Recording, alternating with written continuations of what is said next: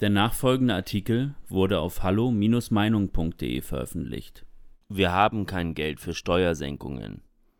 Aber für eine Zuwanderung von 1000 Migranten am Tag? Von Niklas Lotz. Während die Medien sich aktuell größtenteils noch auf die explodierenden Corona-Zahlen konzentrieren, explodieren an den deutschen Grenzen mittlerweile auch ganz andere Zahlen wieder. Bis zu 1000 Migranten kommen aktuell täglich nach Deutschland. Tendenz seit Wochen steigend. Hochrangige Stimmen warnen bereits vor einem Kollaps, wie 2015. Und dennoch reagiert Deutschland nicht angemessen auf die neue Flüchtlingskrise.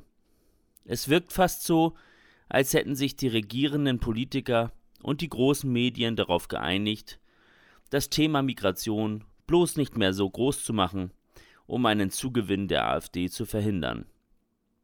Obwohl das Thema jeden Tag akuter wird, hält man sich mit Aussagen dazu mehr als bedeckt. Nur langsam kommen die großen Medien kaum noch darum herum, wieder über das Thema zu berichten, denn die Lage spitzt sich jeden Tag weiter zu. Belarus schleust Migranten in die EU, die meisten davon haben wohlhabende Länder wie Deutschland als Endziel wollen also gar nicht in Polen bleiben. Polen selbst möchte nicht zum Einfallstor für die neue Migrationswelle werden. Das wurde jetzt mehrfach betont. Man kümmert sich um den Bau einer Grenzbefestigung, dies wohlgemerkt notfalls auch ohne die Hilfe der EU. In der EU ist man sich größtenteils nämlich wieder zu fein, wirksamen Grenzschutz zu unterstützen. Stattdessen hört man das übliche Gerede. Man dürfe sich nicht einmauern und man müsse die Migranten mit offenen Armen und Humanität empfangen. Genau das möchte aber komischerweise dann konkret niemand. Bei der Verteilung von Flüchtlingen schweigt man sich in der EU bevorzugt an. Während Polen also mal wieder als Sündenbock dargestellt wird, macht man dort lediglich das, was man als politische Drecksarbeit bezeichnen könnte. Grenzschutz ist manchmal hart und sorgt für unschöne Bilder, aber ohne ihn kann man eine neue Migrationswelle aus der islamischen Welt nicht verhindern. Das muss auch Deutschland merken, welches gerade auf eine Schließung der Grenze verzichtet. Bei mittlerweile bis zu 1000 Migranten am Tag, die über die Grenze nach Deutschland kommen, wären harte Maßnahmen aber mehr als gerechtfertigt. Jeder kann sich ausrechnen, mit welchen jährlichen Zuwanderungszahlen Deutschland rechnen muss, wenn man das in diesem Tempo so weiterlaufen lässt. Selbst wenn Belarus eines Tages die Migranten als Druckmittel ausgehen, der Migrationsdruck aus Afghanistan steigt zurzeit auch täglich weiter an. Wenn Deutschland sich dagegen nicht wirksam schützt, kann und wird 2015 sich wiederholen. Alles steht und fällt mit der neuen Ampelregierung, denn in dieser sind alle beteiligten Parteien pro Migration. Kommt diese Regierung also wie erwartet zusammen, dann wird dieser steigende Migrationsdruck auf eine Politik treffen, die keinen Migranten abweisen will. Stattdessen sollen laut Ampelplänen selbst illegal nach Deutschland eingewanderte Migranten über einen sogenannten Spurenwechsel bleiben dürfen, wenn sie einen Job vorweisen können. Ob das ein Job im Dönerladen des eigenen Bruders ist, spielt bei dieser Bewertung keine Rolle. Ob der Migrant mit diesem Job kulturell zu Deutschland passt und unsere Werte akzeptiert, spielt bei dieser Art von Bleiberecht auch keine Rolle. Jeder kann sich denken, welche Konsequenzen eine solche Gesetzgebung haben wird.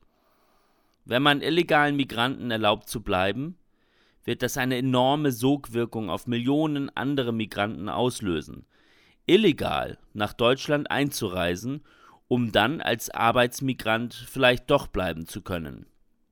Solange diese Arbeitsanforderung nicht an ein gewisses Qualifikationsniveau gekoppelt ist, lässt sich diese Regelung perfekt als Einladung zum Asylbetrug nutzen. Qualifizierte Zuwanderung nach dem Vorbild Kanadas bekommt man so nicht, auch wenn die FDP im Wahlkampf noch genau das versprochen hatte. Stattdessen bekommt man eine Politik, die vermutlich eine noch größere Migrationsbewegung nach Deutschland auslösen kann, als Angela Merkel persönlich es getan hat. Während es unter Merkel immerhin zeitweise innerhalb ihrer Partei eine Rebellion gegen ihren Asylkurs gab, gibt es in der Ampel einfach niemanden, der bei Migration wirklich aus Überzeugung mal Stopp rufen wird. Wenn sich drei Parteien mit ach so buntem und weltoffenen Image zusammentun, bleibt der Realismus verständlicherweise auf der Strecke. In einer Sache sind Scholz und Habeck sich dafür aber umso sicherer. Es gebe in der neuen Regierung keinen Spielraum für Steuersenkungen. Hier sieht man also, wo diese Reise hingeht. Die Finanzierung dieser Migration ist kein Problem. Die eigenen Bürger zu entlasten und ihnen zu helfen, mit den explodierenden Preisen zurechtzukommen, das ist aber ein Problem. Wer solche Prioritäten setzt, wird ohne Frage große Teile der Bevölkerung gegen sich aufbringen.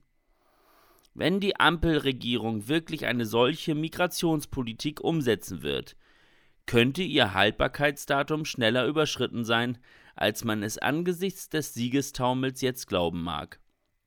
Die Mehrheit hat diese Parteien gewählt, aber wohl kaum damit gerechnet, dass mit der FDP eine solche Politik umgesetzt werden könnte.